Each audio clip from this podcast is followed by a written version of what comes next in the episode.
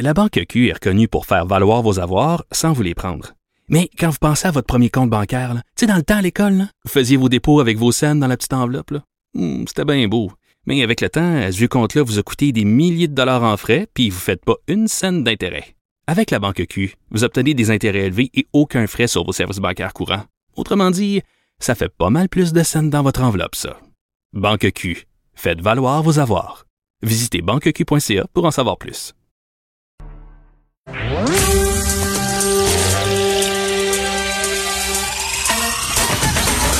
Jean-François Barry. Un été pas comme les autres.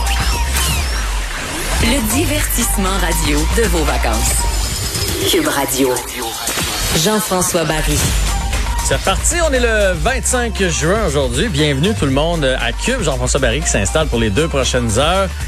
Et je vous avouerai que cette petite journée de congé a fait le plus grand bien. Ça m'a permis vraiment de me calmer le nerf, de décanter tout ça. Mais aussi, je trouve que quand ça arrive au milieu de la semaine, je sais que c'est plate parce que ça nous empêche de prendre un long week-end. Mais on dirait que ça repose plus parce qu'on reste à la maison, on prend le temps de dormir. Sinon, on serait tous allés dans un, un chalet, aller voir de la famille. On aurait fait quelque chose. On aurait eu euh, samedi, dimanche, lundi, par exemple. Là, des fois, on revient fatigué. On n'a pas le temps de faire le lavage, faire l'épicerie, faire tout ce qu'on veut à la maison. Fait que là, on dirait que ça a été une petite journée vraiment d'accalmie hier. Ça a fait du bien.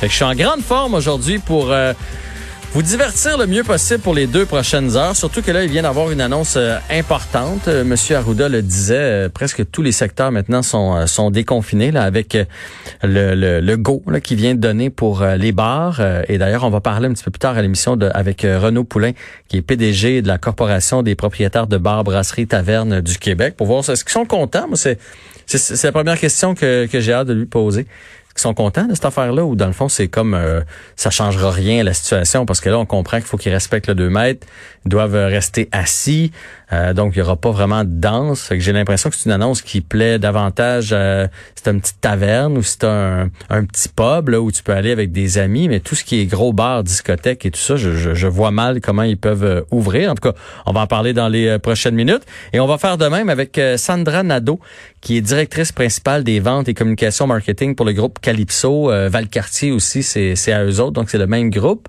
Euh, eux autres aussi ont reçu le, le OK. Ils peuvent ouvrir à partir euh, des prochains jours, mais euh, bon, c'est une grosse machine, là, les parcs aquatiques, là, ça coûte cher, il y a du personnel, l'entretien, tout ça. Fait est-ce que ça va en valoir la peine? Est-ce qu'eux, ils ont l'impression que les familles et les gens vont être au rendez-vous? Les gens vont avoir peur? Euh, J'imagine que les espaces de restaurants et d'alimentation vont être fermés. En tout cas, bref, ça va être très intéressant de discuter avec euh, ces gens-là euh, tout à l'heure. On va revenir sur le l'épisode du drapeau, bien sûr, avec euh, François Lambert. On va avoir une petite chronique vin. Ah, je suis bien content. Vin local, euh, euh, lo- locaux, des vins locaux. Des vins locaux, évidemment, on va parler de ça tantôt à la suite de la Saint-Jean. Donc, on va parler des vins d'ici au Québec. Bref, on a un beau menu d'émission pour vous. Mais là, je veux commencer avec une petite expérience vécue. Je vous l'avais dit la semaine dernière que, ben pas la semaine dernière, j'ai l'impression qu'on est lundi parce qu'on vient d'avoir un congé mardi. Je vous ai dit mardi que je m'en allais à l'aréna avec mon fiston qui euh, chaussait les patins pour la première fois. Il était excité pour vous. Je vous dresse un portrait rapide. Là, mon fils joue Bantam 3A. S'en va faire le camp cette année pour jouer au Midget 3A. Là. Fait que du hockey, il en mange. Il fait ça euh, 11 mois par année parce que je l'oblige à prendre un mois de, de pause. Et là, il y avait eu une invitation pour une pratique. Il était tellement content. Donc, ça s'est passé du côté du Sportplex à Pierrefonds. Euh, une gang de gars qui se sont joints là-bas avec un, entraîneur. là. C'était une petite pratique. Euh, première déception pour moi qui avait hâte de j'av- j'avoue que j'avais hâte de voir mon fils euh, mettre ses patins à nouveau là moi qui est habitué de le suivre euh, au quotidien eh ben la belle surprise qu'on a eue en arrivant à l'aréna c'est que les parents restaient à l'extérieur il y avait seulement les enfants qui avaient accès à, l'amphithéâtre. Euh, faut dire que là-bas, il y a trois glaces, si je me trompe pas. Donc, évidemment, s'ils veulent respecter là, le 50 personnes dans la bâtisse, ils pouvaient pas allouer les parents. Euh, donc, euh, on, euh, Nathan et tous les autres joueurs avaient le droit d'être là. Il y avait des ligues de garage aussi, c'était la même chose. Là. Euh, 15 minutes avant, il y en a qui arrivaient habillés. Je les voyais arriver. euh, il restait juste patins, casque et gants à mettre. Il y avait leur bas et leur chandail un peu comme quand on était novice puis que nos parents nous, nous habillaient dans la voiture avant de partir. Là. Donc, il, il, arrivait 15 minutes avant et 15, il y avait 15 minutes pour sortir de la chambre. Euh, pas de douche, euh, pas d'accès aux toilettes et tout ça. Euh, ils devaient avoir leur bouteille d'eau. Et encore là, donc, on voyait... Moi, Nathan, il est ressorti en en t-shirt puis en, short, là, mais j'ai vu euh, des, joueurs euh, passer qui retournaient dans leur voiture avec leur bas de hockey, leur culotte de. Mais au moins, je sais que c'est contraignant. Il y a des parents qui étaient bien déçus de pas assister à la pratique. Je vous dirais même qu'il y en a un qui s'est essayé. Faites-moi, je vais faire semblant d'aller aux toilettes puis me rendre jusqu'à la glace pour les voir. Bon, il s'est fait retourner de côté parce qu'il y avait des, des surveillants, ce qui est une bonne chose. Puis honnêtement,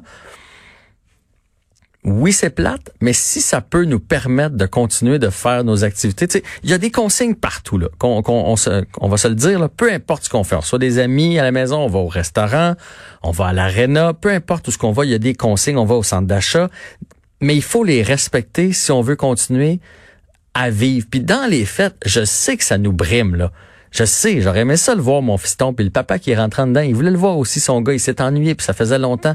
Mais honnêtement, ça change rien.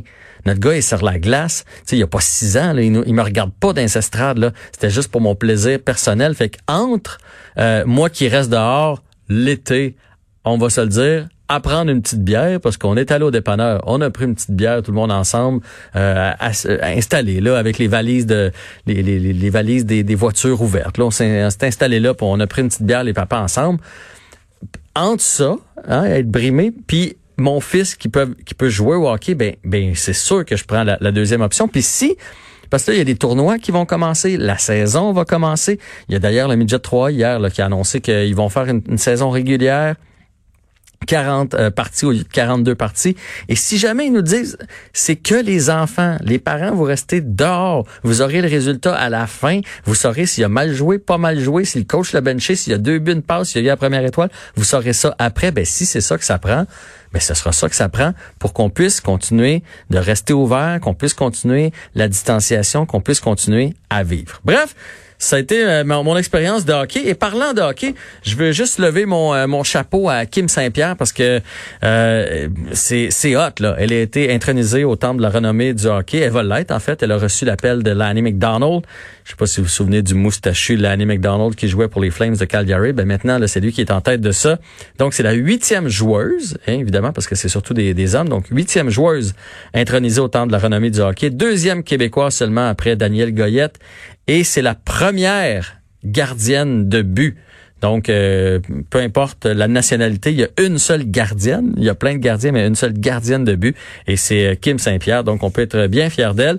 Et je vous dis ça comme ça pour les amateurs de hockey. Les autres intronisés, il y a Yaro McGinley, qui a porté euh, fièrement les couleurs des Flames, entre autres de Calgary. Mariana Sa, avec les Wings. Kevin Lowe, ça c'est Kevin Lowe, lui il en était à sa 25e euh, euh admissibilité. Il a été euh, intronisé, donc euh, qui a porté évidemment les couleurs des Oilers d'Edmonton dans le temps de Wayne Gretzky. Et finalement, Doug Wilson, qui lui a fait un séjour avec les Blackhawks de Chicago et par la suite a été DG avec les Sharks de San Jose.